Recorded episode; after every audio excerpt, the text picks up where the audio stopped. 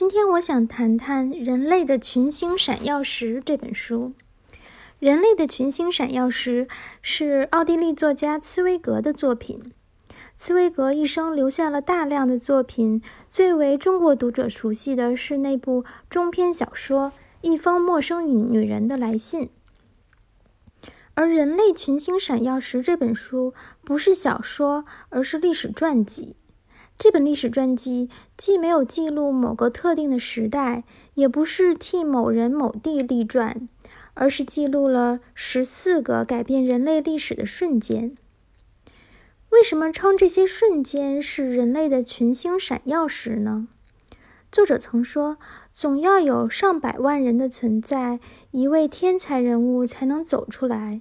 在人类历史的长河里，总要有上百万无关紧要的时刻流逝过后，一个真正意义上的历史节点——人类的星光时刻才会显现。如果在艺术领域里出了一位天才，他的影响会超越多个时代；如果在历史上出现这样一个星光时刻，他就会决定接下来的几十年、几百年。就像避雷针顶端将周围的电都聚集在自己身上一样，在历史的这种特殊时刻，海量的世界被压挤在一个最短的时间范围内。那些原本会有条不紊、先后发生或并行发生的事情，被压缩在短暂的瞬间。它主宰着一切，决定了一切。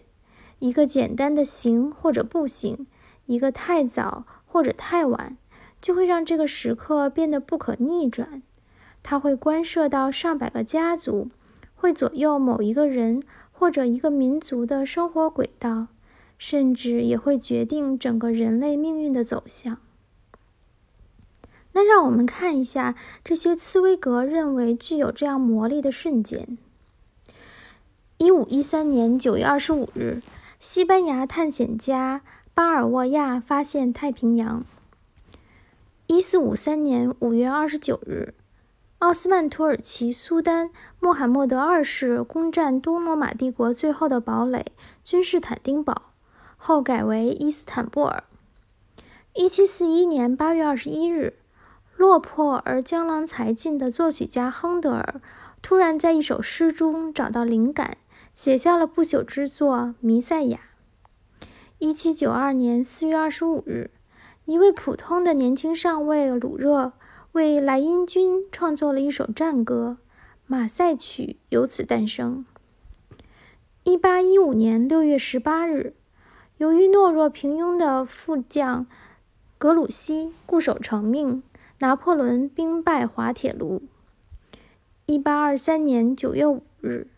七十四岁的歌德在离开疗养院回家的路上，抑制不住心中对那里一位十九岁少女的思念，写下了晚年最著名的爱情诗篇《玛丽恩巴德悲歌》。